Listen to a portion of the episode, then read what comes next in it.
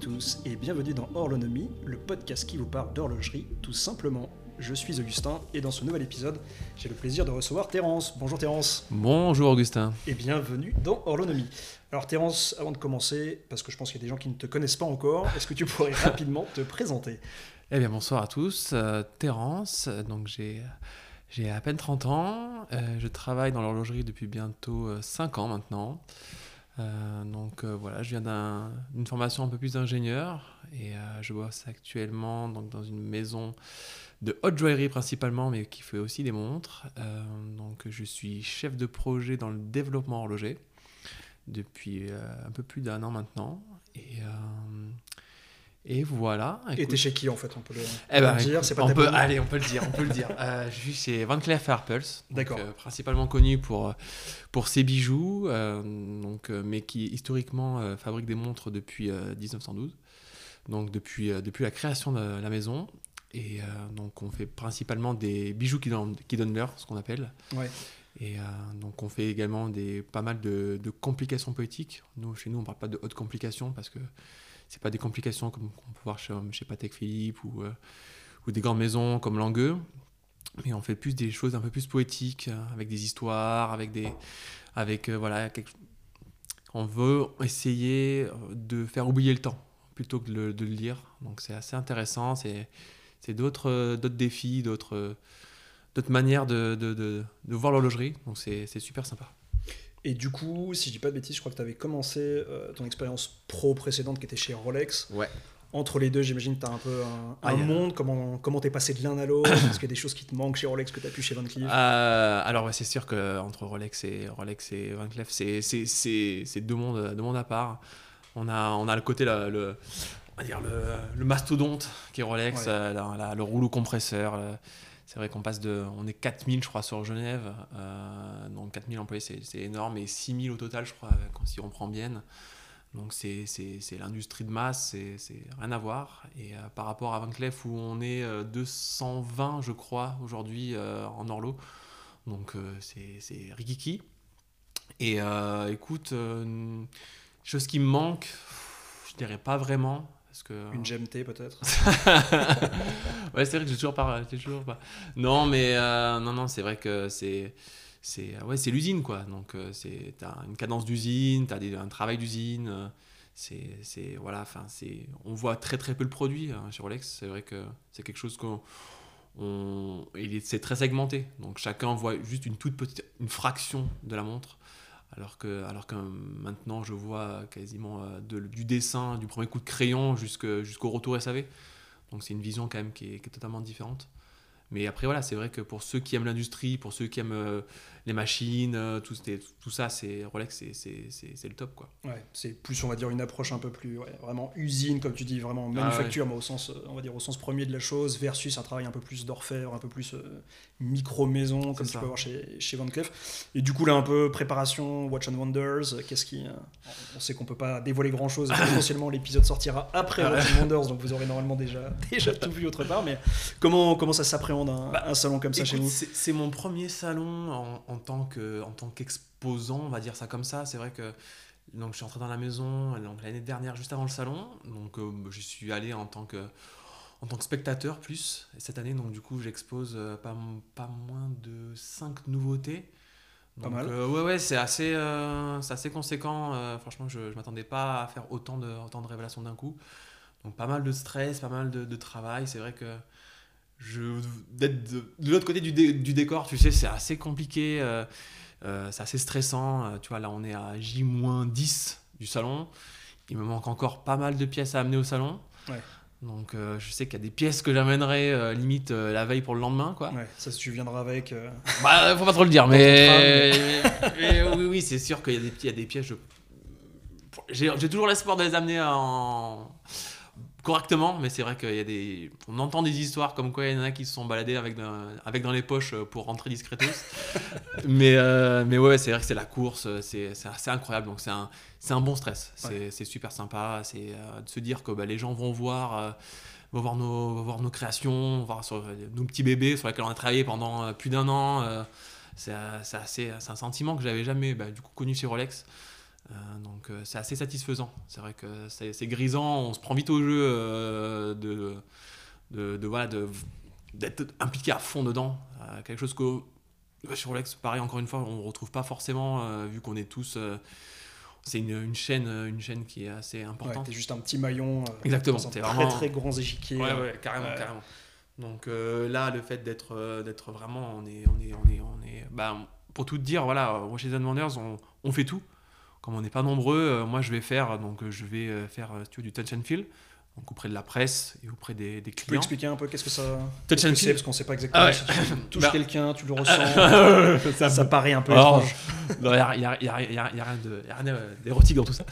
Euh, non, en fait, Touch and Feel, c'est dans les, dans les salons. Chaque salon, euh, chaque salon de maison a un espace un peu plus, euh, donc un backstage où là tu vas, tu vas retrouver donc, des salons soit privés, donc où c'est un petit truc intime, où généralement tu as les clients VVIP qui, qui, sont là, et des plus grands salons où tu as plusieurs tables avec euh, généralement une ambiance assez particulière, où on va pouvoir exposer les pièces, euh, les, la presse va pouvoir les prendre en photo, euh, et on a donc une personne par groupe de 5-6 en, en, moyenne qui va venir donc expliquer euh, les fonctionnalités, les particularités, euh, les caractéristiques euh, des pièces. Donc c'est des salves de 15 minutes environ. Donc ça enchaîne pas mal dans la journée. donc on, voilà, donc on vient expliquer un petit peu qu'est-ce que qu'est-ce que qu'est-ce que la pièce et comment ça fonctionne. Et donc voilà, et donc c'est assez intéressant parce qu'on voit on voit du monde. C'est bah, c'est aussi c'est aussi plaisant de montrer ce qu'on a fait. Donc voilà, donc ça, ça va faire ça sur, euh, sur les, les 10 jours à peu près. Et ça, c'est quelque chose euh, qui se faisait avant, justement, sur les salons précédents. Donc on, peut rappeler Watch and Wonders, c'est un peu le nouveau format combiné de Bezel World et, et, du SIHH donc on pas vraiment fusionné, mais on va dire voilà, Bezel World ça s'est plutôt, plutôt arrêté et terminé dans la douleur. Ouais. SIHH ça s'est un peu transformé en Watch and Wonders et maintenant on retrouve un peu les, le gratin du gratin euh, dans Watch and Wonders. Mais est-ce que c'est des expériences que tu avais pu faire par exemple chez Rolex, chez Bezel World ou des choses qui se faisaient avant ou c'est vraiment propre euh, justement à ce salon et cette manufacture? Hum, alors, moi je sais que chez Rolex, c'est quelque chose qu'on fait même maintenant où ils sont euh, à Watch and Wonders. C'est pas quelque chose que hum, Rolex ouvre beaucoup, même en interne. Euh, j'ai pas mal d'amis du coup euh, que j'ai gardés euh, qui sont toujours chez Rolex et qui n'ont même pas droit à venir sur le salon ou pour ne serait-ce que voir les pièces. Donc, alors que nous, on, on, donne à tous les employés de la maison une demi-journée pour venir sur le salon, pour voir les pièces, pour en gros les remercier de tout le travail qui a été fait sur toute la long de l'année pour, pour pouvoir arriver jusqu'à présent. Donc ça, c'est quelque chose que, que, je trouve super. Et puis, euh, et puis par contre, je trouve que, en mon sens, chez Wonders se cherche encore un petit peu, tu vois. L'année dernière, c'était euh, c'était strictement presse, euh, presse et gros, gros clients. Il n'y avait pas beaucoup de clients. cette année, maintenant, c'est 50% presse, 50% clients, et en plus, maintenant, on ouvre au public un week-end. Donc, j'ai l'impression quand même que ce genre de salon, ça se cherche encore un petit peu son public. Je sais pas trop où ça va. Je sais que c'est pas forcément évident de Ouais, je pense que c'est pas, c'est un bon point. Je pense que c'est pas évident et comme tu dis, ça, il y a eu un peu de concentration dans le, dans le, marché entre ce qui se faisait, les rivalités avec, on va dire, euh, Patek Philippe, Rolex d'un côté, pour euh, ne les nommer que plus, on va dire plus le groupe Richemont euh, de l'autre côté, aussi HH c'est bien, je pense, avoir de, de, la fusion, euh, de la fusion là-dedans. Après, effectivement, je pense qu'ils se cherchent, il y a des marques qui partent, il y a des marques qui arrivent. Euh, est-ce qu'ils vont réussir à se stabiliser? Il y a quand même des, des enjeux financiers assez, assez colossaux, comme on peut l'imaginer. Ouais, non, c'est clair. Prise de risque avec l'ouverture au public, mais c'est bien, je pense, ça peut démocratiser un petit peu euh, ce que vous faites, ce que font les autres marques aussi, avec des approches un peu, un peu différentes.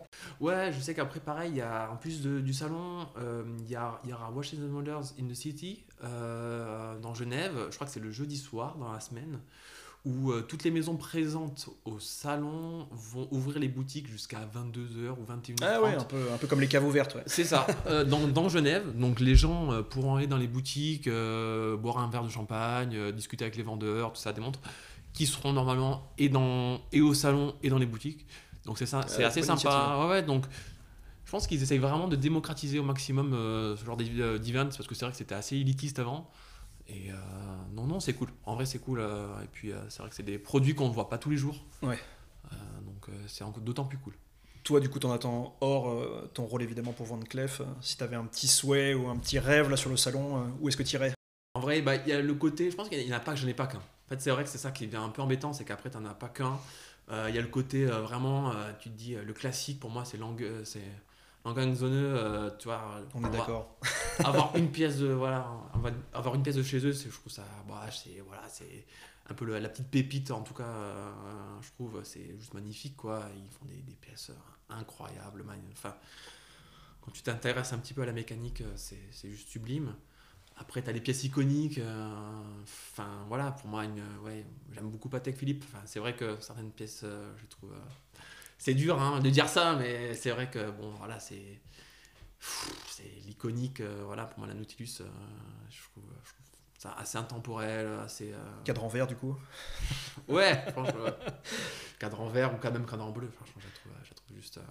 j'adore. Et puis, euh, et puis non, je pense que ce sera déjà les deux là, ça serait pas mal, tu vois. Une petite bracelet cuir et une petite euh, bracelet acier, euh, les deux. Alors, les deux ensemble, je pense que ça serait pas mal. Ouais, c'est pas mal. Une à chaque poignet. ouais. Ouais, puis de quoi C'est un petit budget, donc ça. Ouais, c'est ça, c'est un petit budget. T'as c'est cool. T'as le temps de voir venir.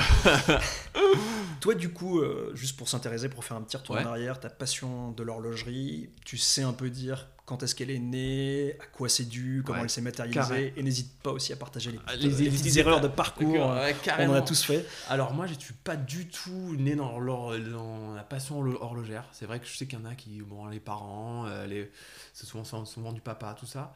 Alors moi, pas du tout. Alors moi, j'étais fan d'automobile. Je voulais faire pilote automobile quand j'étais plus jeune. J'ai fait mes études en fonction de ça. J'étais vachement axé à fond là-dedans. Et euh, ben, le, la vie. un retrait de permis. Euh, non, euh, une voiture dans le fossé. bon, bref. non, non, la vie a fait que finalement j'atterris donc, à donc, l'UTBM, l'Université de Belfort-Montbéliard, où j'ai fait une école un peu dans, dans l'ingénierie, mais basée un peu dans, dans le design et l'ergonomie produit. Et je suis tombé sur des profs qui, qui adoraient déjà l'horloge.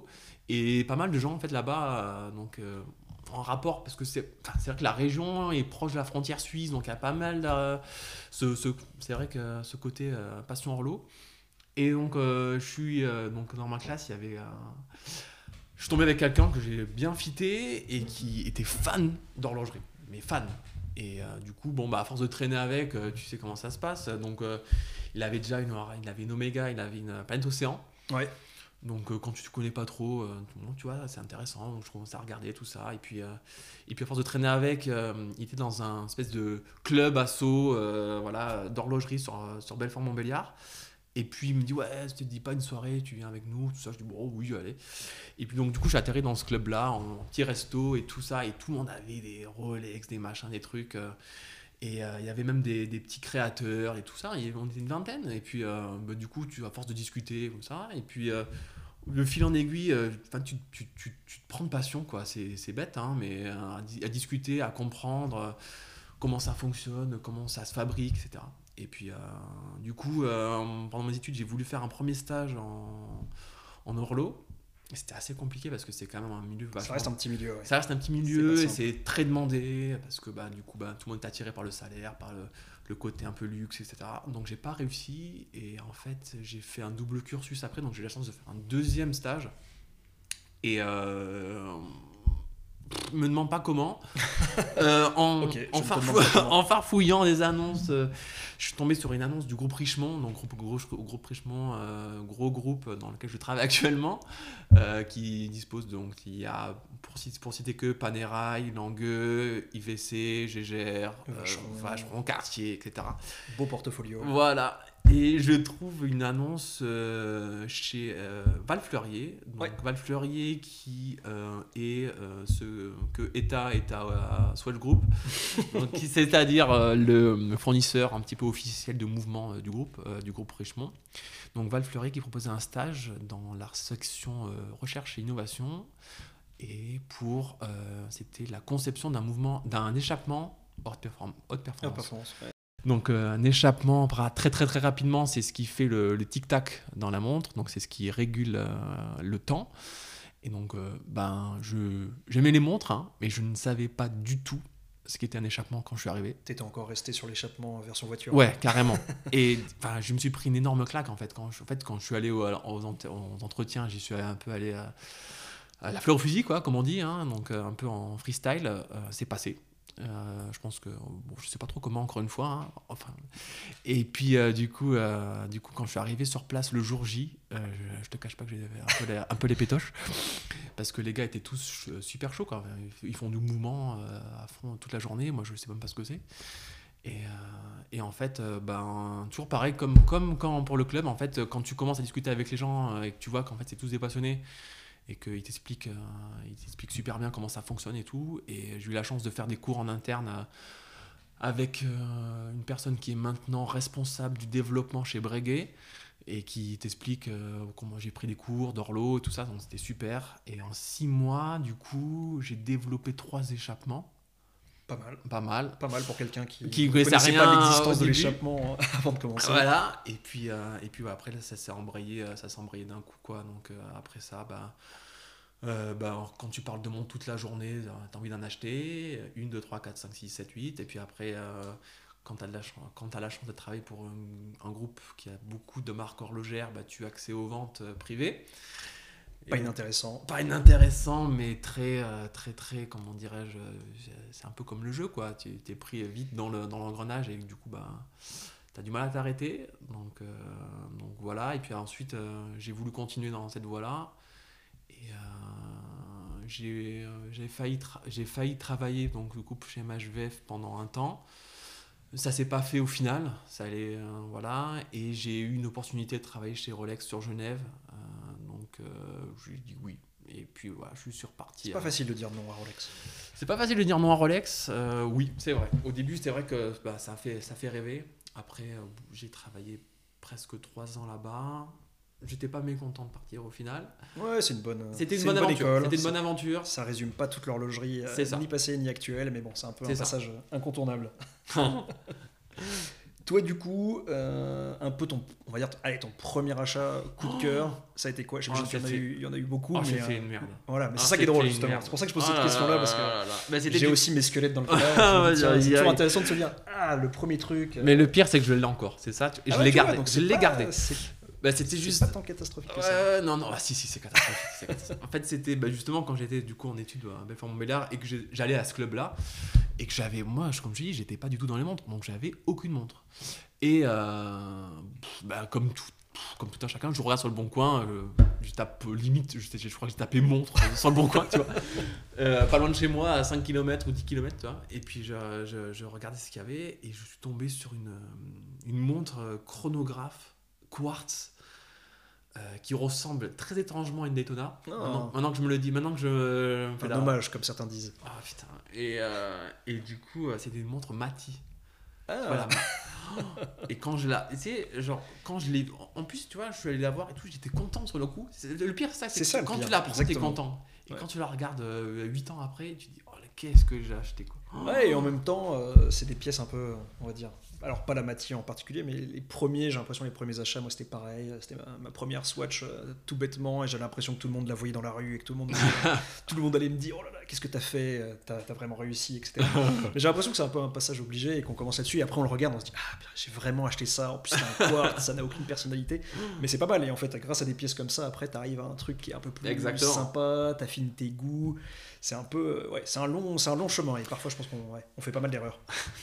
Moi, mais c'est vrai que, comme tu dis, je pense qu'il faut vraiment passer par là. Il faut vraiment. Enfin, je pense pas qu'il faille commencer directement par acheter une montre à 5000 balles, euh, direct, tu vois. Je pense que le fait de passer, de commencer dans, par une petite montre, euh, voilà, quartz, je crois que j'avais dû la payer 70 euros, un truc du genre, mais.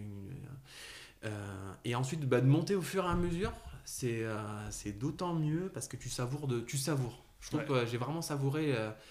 je suis monté crescendo et je trouvais ça, je trouvais ça super, quoi je suis d'accord. Je pense qu'il y, a pas mal de gens, euh, et surtout, bon, après, c'est un peu.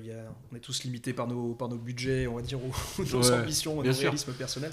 Mais il y en a qui commencent, oui, effectivement, euh, il y a des profils un peu type euh, j'ai zéro montre, j'ai 30 ans, j'ai signé mon X CDI, j'ai un peu de cash de côté, j'ai 5000, qu'est-ce que je vais prendre? Bah, Je vais prendre, je sais pas, je vais prendre une portugaise chez IWC, je vais prendre voilà, une, une on va dire une Moonwatch de chez Omega. Et c'est très bien c'est des, bons choix au final mais je suis d'accord je pense qu'il y a un petit charme à avoir un cheminement à se dire tiens j'ai commencé par ça ensuite j'ai découvert tel ou tel mécanisme ensuite je suis parti sur une pièce un peu plus qualitative. Mais c'est drôle on a tous des, chemins différents. Je sais pas si toi c'était pareil mais quand j'ai quand j'ai commencé un peu à m'intéresser à ça je il y avait des marques que je m'étais dit, ouais, que je porterai jamais, justement, bah, ça revient. Le but, c'est pas de les, les tracher aujourd'hui, mais c'était Rolex, tu vois. J'en voyais partout, beaucoup de fausses, des vrais. Je me dis, mais faut vraiment être con pour, pour s'acheter une Rolex. Et bam. Et bam, 15 ans après, euh, j'en ai eu trois et, on fait moins le malin. Mais euh, ouais, ouais, c'est drôle, c'est drôle. Je trouve que les, les goûts s'affinent vachement. Euh. Toi, t'as vu, toi, t'es plutôt justement type plutôt montre neuve, mais je sais que tu as aussi une passion un peu pour des montres un peu moins connues ou méconnues, justement, qui sont des budgets un peu plus abordables, que limite tu peux retaper ou regarder les mouvements. Tu as un peu des, ouais, des, des, petits coups de cœur que tu peux partager Franchement, ouais, c'est vrai qu'en fait, j'ai l'impression que mes, mes, mes, goûts évoluent en fonction des années. C'est assez incroyable. Je n'aurais jamais cru parce que, comme toi, j'ai un moment quand je suis rentré dans le truc, je me suis dit, oh, mais j'avais une, passion pour les Rolex, c'était un truc de fou. Quoi. Donc, quand, j'ai signé là-bas, j'étais émerveillé. Mais c'est vrai que je me suis dit, ouais, faut, absolument que j'ai une Rolex, j'ai une Rolex, j'ai une Rolex. Et comme toi, j'en ai eu deux. Euh, enfin, et bon, ben, au moment donné, en fait, c'est vrai que tu te dis, bon, bah voilà, j'ai eu des Rolex, qu'est-ce que. La case est cochée. voilà, qu'est-ce qu'on fait? Et euh, donc, euh, ouais, ouais, c'est vrai que là, j'aime de plus en plus Cartier, par exemple. Tu vois, je sais pas pourquoi, j'ai une passion pour les Santos. Donc, je partage. Je partage. et euh, ouais, j'aime bien. C'est vrai que quand tu quand tu t'intéresses un peu à l'histoire euh, de la marque, tu vois qu'ils ont fait des choses vachement originales. Ils ont essayé pas mal de choses, euh, des, du, des, des, formes de cadran, des, des, couleurs, des textures, des machins. Et tu sens qu'ils sont partis un peu dans tous les sens. c'est ça qui est vachement intéressant. C'est ça qui est super sympa à regarder. Mais, mais c'est vrai que le vintage, le vintage au début me plaisait pas du tout j'étais pas du tout dans ce truc euh, de dire ah des mondes années 80 bon elles sont rayées euh, oh, elles, ont elles sont une patine hein, c'est moche et tout ça. Alors que maintenant bah, pareil tu vois une belle montre une belle chrono des années 80 des années 80 des années 60 des années 70 avec une belle patine de cadran euh, je trouve ça super quoi. C'est j'adore je trouve ça super habillé je trouve ça super chic.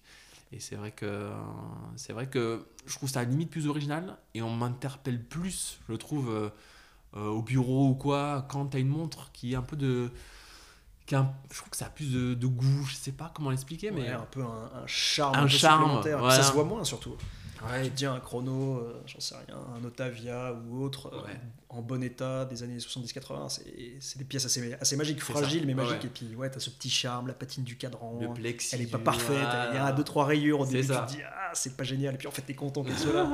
ouais, c'est vrai que c'est un, un virage assez intéressant le monde un peu de l'horlogerie actuelle, tu vois, notamment le, marché du neuf, alors c'est une question ultra large. Mm. Euh, comment tu le vois, toi, aujourd'hui Les métamorphoses, ce qui s'est passé, ce que tu anticipes pour les années à venir, la montée en gamme, justement, de pas mal de marques qui s'étaient tournées notamment vachement vers l'Asie, qui maintenant, avec le Covid, essayent justement de retrouver un peu une clientèle plus, on va dire, européenne et, nord-américaine. Comment tu vois un peu euh, l'état des choses actuelles et un peu le futur, avec des grands guillemets, euh, de l'horlogerie? moi, je pense vraiment que là, actuellement, en tout cas pour nous, enfin, ce que je vais parler pour nous parce que c'est ce que je connais, euh, c'est vrai que le marché asiatique euh, s'étouffe un peu. On vend bien en Asie, il n'y a pas de souci, mais on vend, on vend, on a une meilleure croissance en dehors de l'Asie. Et je pense que c'est pas plus mal pour l'horlogerie parce que les marchés asiatiques avaient quand même une demande assez particulière euh, en termes d'horloge. et c'est vrai que je trouve que le marché du neuf c'est un, peu redondant. Euh, bah voilà, par exemple, on prend le cas de. C'est vrai que le cas de Vacheron, le cas de Vacheron, par exemple, là, on sait que ça marche super bien. Avec leurs overseas, c'est quelque chose qui explose. Mais est-ce que ça explose pas parce que du coup, en fait, ça, ça devient saturé chez les autres? C'est vrai que je trouve que ça fait un peu, j'ai l'impression qu'il y a une espèce de vase communicant, en fait, tu vois? Quand ça déborde un peu chez Patek ou AP, bah, ça va un peu chez Vacheron, et puis après, ça ira chez un peu chez quelqu'un d'autre. Donc, c'est un peu ce qu'ils ont cherché, je pense aussi. Hein. Je pense qu'il y a eu effectivement les grosses, grosses réussites avec un peu de délai, que sont, bah, comme tu l'as dit, la, Nautilus chez Patek, la Royal Oak chez Audemars, etc. Je pense que Vacheron, évidemment, il y a eu énormément de montres euh, mythiques, mais avec l'Overseas, ils ont réussi à créer un peu la montre chic, trois aiguilles, acier, qu'on peut vendre presque au prix de l'or, et avec une réussite. Je pense peut-être même que eux ouais, ne l'espéraient pas autant en fait. Et les ruptures euh, qui s'en sont suivies, maintenant ça, ça commence à redevenir un peu, plus, euh, un peu plus abordable, le marché gris commence à baisser. Mais, mais ouais, je suis, je suis assez d'accord avec toi. Il, se cherchait peut-être la nouvelle icône. Il faut être contesté que la, montre, la montre sport chic euh, en acier, c'est quand même ce qui fait vendre. Ah, mais clairement, de toute façon, si tu le vois un peu partout, euh, c'est vrai que même. Bah, voilà, enfin, pour moi, vachement, c'est, c'est, Overseas qui porte, qui porte un peu la marque, ou Royal Oak, c'est AP, Rolex, c'est Submariner et toute la gamme professionnelle. C'est limite un peu dommage, et de toute façon, moi, je, le vois auprès des collectionneurs et auprès des vrais passionnés. C'est vrai que tout le monde a une montre un peu sport chic, mais à côté, tout le monde a forcément quelque chose d'un peu plus classique, d'un peu plus, un peu plus élégant, parce que bah, finalement, on en a un peu pas ras-le-bol, je dirais pas ras-le-bol, mais c'est vrai qu'on en a un. Tu l'as dit. non, mais ça devient lassant euh, un petit peu cette gamme-là. Euh, c'est vrai qu'on a envie d'autre chose, on a envie de. Tu trouves que ça manque un peu d'innovation, on peut le dire, ouais Ouais, clairement, c'est sûr que c'est un peu du recuit. Euh. Bah, c'est vrai que chez Rolex, ayant travaillé là-bas, Rolex cultive la perfection, il cultive cette, cette, cette, notion de, de, vraiment voilà de, de parfait quoi. C'est vrai que enfin, si je te dis qu'il y a une personne qui travaille, euh, enfin, par exemple, pour j'étais à, l'Indus, euh, donc il y a pour l'usinage de la boîte, si tu veux, il y a plusieurs personnes qui travaillent pour l'usinage et la fabrication des gammes de, de, fabrication du coup d'une seule boîte. En fait, chaque personne a sa gamme. Et tu te dis, mais en fait, c'est normal que la, montre soit parfaite, qu'elle marche parfaitement pendant 20 ans. C'est parce qu'en fait, il y a, y, a, y a 2000 personnes qui travaillent sur la Submariner. C'est délirant. Mais, mais du coup, en fait, ça, ça, ça en devient un barbant au final, parce qu'il n'y a pas de. Il a pas de vraiment de nouveauté. Euh, alors oui, il y a des améliorations au niveau des process, au niveau des matériaux, au niveau... Euh, oui. On met la couronne à droite et puis après à gauche.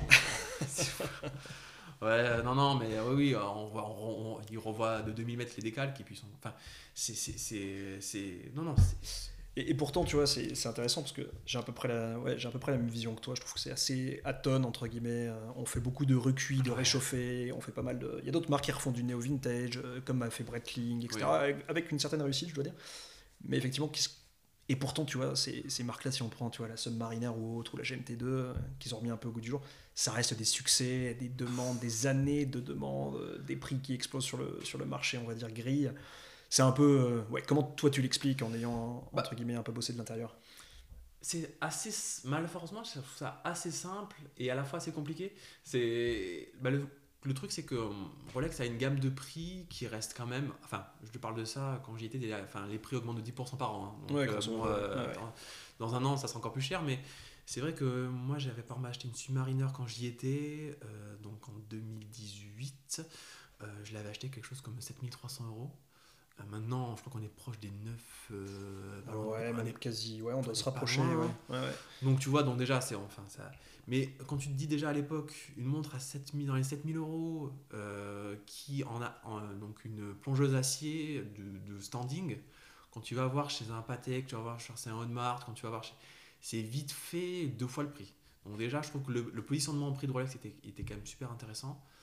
Et puis après, tu avais cette image de marque qui est super forte quoi, depuis, euh, depuis, euh, depuis, depuis Toujours, 50 c'est assez, assez, incroyable cette, cette, cette, cette, image de marque qu'ils ont sans pour autant faire de pub, sans pour autant avoir de service de communication. Parce qu'il y a, y a presque personne hein, à la com chez Rolex, il y a presque personne. et donc cette, cette, image pour ce prix, et puis ouais, la désirabilité que ça crée, enfin du coup ça crée, en fait c'est, je sais pas comment, c'est humain, hein, mais du coup comme il y en a de moins en moins, comme tu n'arrives pas à en avoir, tu as envie d'en avoir une quoi. Exactement. Et, euh, et, ça reste, comme tu dis, alors oui, évidemment, ça reste, ça reste des budgets, c'est plusieurs milliers d'euros, voire au-dessus, au-dessus de 10 000 euros pour certains modèles, mais en même temps, pour, euh, voilà, pour pas mal de gens, ça reste entre guillemets un luxe accessible. Et du coup, effectivement, la liste de gens qui en veulent, euh, pour un côté assez statutaire, ou pour des bonnes ou on va dire, moins bonne, bonne raison. Après, chacun, évidemment, a ses, ses, critères pour les achats. Mais ouais, c'est ce qui fait un peu le hype autour de ça. Et, Bien sûr.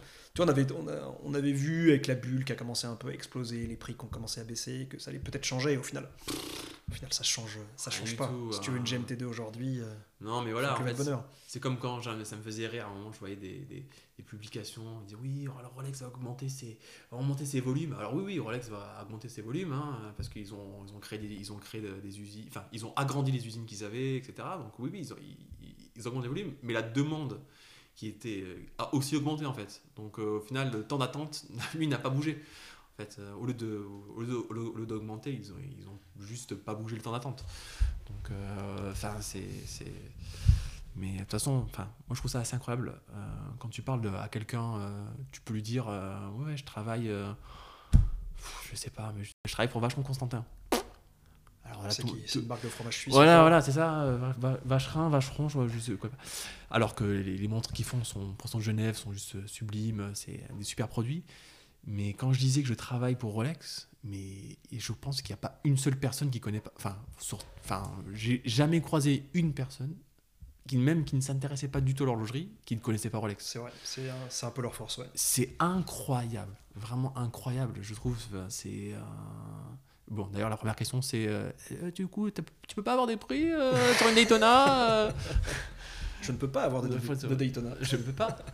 non, non, mais c'est vrai que ça, c'est, je trouve ça juste magique. C'est comme Ferrari pour l'automobile. C'est tout le monde connaît Rolex quoi. C'est... ils ont un peu, un peu appliqué, alors ouais, ça va être dur de comparer, mais on, aime bien faire des comparaisons entre, entre l'automobile, qui est aussi une de tes passions évidemment, et l'horlogerie, mais c'est un peu ça, ce phénomène de rareté, où même si tu es très fortuné, potentiellement tu as 4 ans d'attente pour avoir, pour avoir la Ferrari de tes rêves, et si tu n'achètes pas la suivante, tu es retiré des listes, etc. Bon, c'est un, autre, un autre mécanisme, c'est un peu ça en fait, c'est pour te dire, même si tu as de l'argent, ça reste quand même...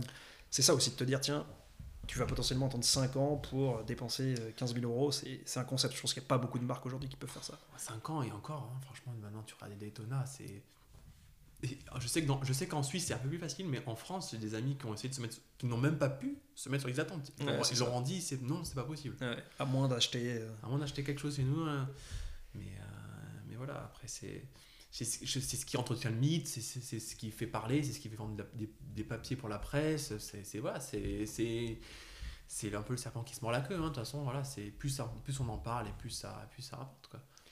Toi, justement, sur, le, sur des marques un peu plus confidentielles, on a, on a, on va dire, vachement, même si c'est un peu dur de dire que c'est confidentiel, c'est sûr, c'est plus petit, c'est des plus petites productions.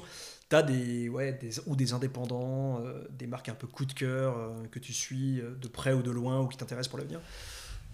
Qui m'intéresse, c'est dur parce que c'est vrai que j'ai pas j'ai malheureusement pas encore le, le, budget que je voudrais tu sais pour investir dans des petites marques comme ça qui coûtent souvent assez cher c'est vrai comme dans du FP Journe ou alors j'admire le travail vraiment je, je, suis admiratif de tout ce qu'ils font j'ai même j'ai même eu la chance de faire le, le GPHG ouais.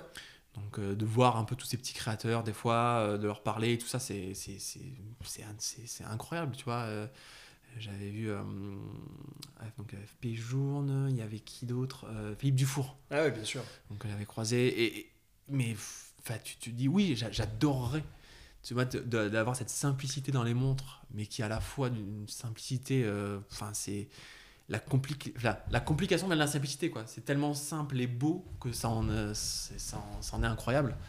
Et, euh, et oui, j'adorais par exemple avoir le monde de Philippe Dufour, typiquement. Mais quand tu vois comment c'est compliqué, euh, comment il faut, bah, il faut soit le connaître, soit des prix délirants. Mais c'est intéressant à regarder. oui, oui, voilà. Et j'invite tous ceux, tous ceux qui nous écoutent à regarder les, productions. Bah, justement, c'est un très bon exemple de ce que Philippe Dufour a pu faire. C'est ouais, on accède un petit peu ah à un autre monde. Ah oui, c'est ça. Ça vient, c'est magique en fait. Euh, quand tu regardes le cadran de face, tu dis bon, c'est une montre. Euh, c'est ça, parce que ça reste simple en fait. Ça reste très très simple. De, je pense que vraiment, à, ouais, à, un, à 30 cm ou quoi, tu te dis oh, c'est une jolie montre. Et quand tu, quand tu commences vraiment à avoir des près, c'est là en fait où tu vois toute la beauté. C'est incroyable, incroyable. Si tu avais un conseil, on va dire, euh, pour quelqu'un justement qui se lance, euh, sans parler forcément de budget, mais ouais, sur comment procéder, comment s'orienter, et potentiellement euh, quel modèle toi tu pourrais recommander? Déjà, je pense qu'il faut avoir un, peu, un peu comme, faut avoir un petit peu un coup de cœur. Voilà, faut, je pense qu'il faut, de toute façon, l'horlogerie, c'est un peu comme, c'est limite de, pour moi, c'est un peu de l'art. Donc l'art, c'est subjectif, donc chacun a un peu son, ses goûts et les couleurs. Je, pas là pour juger. Donc euh, c'est vrai que chacun a un peu ses, coups de cœur. Euh, donc après, il euh, faut vraiment suivre son, son cœur. Et puis, ouais, comme je te disais au début, faut pas, pour moi, il faut pas essayer de viser trop haut. Je pense qu'il y a beaucoup de, beaucoup de marques qui font des très très beaux produits maintenant. Il y a beaucoup de, beaucoup de maisons qui font des, des super produits pour des prix, on va dire, encore une fois, attention, hein, mais on va mettre les guillemets raisonnables. donc je pense que même à partir, euh, bah, là j'ai acheté il n'y a pas très longtemps une, une Seiko Présage édition limitée cocktail avec un cadran vert, vert mocha. Je crois que c'est la version mocha magnifique pour 420 euros, je crois, en, boutique, en boutique Seiko. Tu te dis, mais en fait, 420 euros, c'est que dalle. Et la montre est juste sublime à marche du, du tonnerre. Donc, il y a vraiment, je pense, tous les prix. Euh, faut pas, faut pas, faut pas juste dire, euh, je vais mettre 5000 euros parce que la montre va être mieux. Non, pas forcément. Euh, je pense qu'il faut prendre le temps de bien de regarder. Euh, après, c'est sûr que si on veut, on aime la belle horlogerie, je pense que partir sur une montre en, mécanique ou automatique, c'est, c'est mieux. C'est un bon début. Voilà, même si le quartz, bon. on sera pas d'accord. non, non, non, mais voilà, c'est c'est pas rédhibitoire, c'est vrai que c'est pas. C'est moins, c'est c'est moins, c'est moins prestigieux, mais. un Spring Drive de chez Grand Seiko. Voilà, il y, a des ultrasoniques de chez euh, etc. Il y a des, des, petites, des, petites, compliques sympas. Mais c'est vrai que de prendre un, de prendre un petit mouvement auto, euh, c'est toujours sympa à voir avec un petit, un petit fond saphir. Ça, je trouve que ça, c'est, hypnotisant. Donc euh, oui, je pense que déjà commencer, commencer avec un budget entre entre 400 et, aller jusqu'à 1500 euros déjà pour commencer, c'est déjà super. Euh, on peut avoir des taggers, on peut avoir des, on peut avoir des Hamilton maintenant qui font des, super, des super produits. Des petits tisseaux, exactement. Euh, la gamme set-off, c'est pas et mal. Et la BRX, oh, ça, la PRX, elle est super, hein, franchement, euh, c'est, ça se met avec tout. Donc, non, non, c'est vrai que je pense qu'il faut, faut pas hésiter, par contre. Je pense que c'est ça le truc. Il faut pas hésiter à mettre un premier prix à l'étrier. Il n'y a pas de mauvais. Enfin, en horlogerie, j'ai l'impression qu'il n'y a pas vraiment de mauvais. Il y a de moins en moins de mauvais placements. Avant, c'est vrai qu'on pouvait, on pouvait, on pouvait se prendre des grosses tollées en, achetant du neuf. Euh, et puis, euh, si de, allez, six mois après, elle ne nous plaisait pas, tu perdais 80% euh, de ta valeur. Mais là, je pense que quand tu commences à taper dans des trucs, dans des montres un petit peu iconiques, limite, tu prends une Tudor ou. ouais, si tu perds, euh, si tu perds 10%, c'est grand max. Quoi. Et encore une fois, si tu as, si as l'objectif de la revendre. Euh, oui, voilà, derrière. Bien sûr, non, non, mais voilà, c'est vrai que ça peut arriver, même qu'au bout d'un moment, tu t'en lasses ou quoi que ce soit. Mais c'est vrai que j'ai l'impression que ça, c'est qui est bien avec l'horlogerie, c'est que finalement, euh, tu tu, tu, perds plus beaucoup en ce moment, c'est vrai que ça c'est. Tu peux même gagner. oh, oui. Tant, tant que t'as pas vendu, t'as pas gagné, t'as pas perdu. T'as pas perdu, ouais, c'est ça. les deux sens. c'est un peu comme la bourse. Mais c'est que c'est un bon exemple. Euh, Tudor, moi c'est une marque, euh, c'est une marque que j'aime beaucoup. Alors c'est drôle parce qu'on a, on a, parlé de Rolex avant. Ça fait évidemment partie euh, du même groupe et ça fait ouais, ça fait quelques années qu'ils ont fait, pas dire un renouveau, mais voilà avec oh, la bah, Black si, 58. Ouais, ça existait déjà avant, mais euh, les hmm. mouvements maison, euh, refaits avec la réserve de marche, etc. Ah, non, 80 heures. Ouais, je trouve qu'on arrive à un produit notamment. Euh, ouais, les plongeuses, elles sont, elles sont presque, presque ah, parfaites, c'est quasiment imbattable dans le Ah non, c'est clair. Moi, de toute manière, c'est. bah, là, tu vois, il ne le voit pas, mais j'ai donc une Tudor Black Bay. avec c'était les toutes premières donc ils ont relancé avec lunettes bleues et le fameux cadran smile qu'on appelle avec c'était avec le mouvement état donc ils n'en ont pas fait des masses, je crois. Non, c'était un peu un modèle de transition. Ouais, c'est ça, ouais. Donc euh, c'était ma, on va dire que c'est ma, c'est, ma euh, première grosse, euh, gros achat que j'ai fait. c'était ça. À l'époque, je l'avais eu avec un gros rabais. Je l'avais acheté sur Chrono 24 avec les, avec l'argent que j'avais économisé de mes stages, etc. donc, donc c'était mon, pareil. Quand je savais pas quoi acheter, et euh, donc j'avais demandé conseil, à savoir qu'est-ce qui était le meilleur rapport qualité-prix, de machin, de ski, de ça. J'étais parti un peu sur tout et n'importe quoi. Je regardais, euh, j'étais allé essayer des Breitling Colt. Ah euh, voilà, qui était un peu dans le même esprit. Assez engagé comme modèle. J'aimais bien, mais d'ailleurs j'en ai acheté une après. Mais c'est vrai. mais mais mais ouais ouais donc et puis on m'a dit non mais il faut que tu faut que tu prennes Tudor. Ils viennent de lancer le nouvel modèle Black Bay. Tu vas voir c'est super. Et puis je l'ai, euh, je l'ai depuis euh, bientôt 10 ans. Je ne l'ai pas fait une seule révision. Je lui ai tout fait faire à cette montre, la pauvre. Et elle n'a pas bougé. Euh, et, et c'est vrai qu'avec ce modèle-là, ils ont relancé la marque totalement. Je trouvais que ça a été leur fer de lance. bah, ça l'est toujours, j'ai l'impression. Ouais, toujours, toujours. Avec les dernières déclinaisons qu'ils ont fait. Mais ouais, ouais, ça reste un gros best-seller. La version en 39 avec le cadran bleu.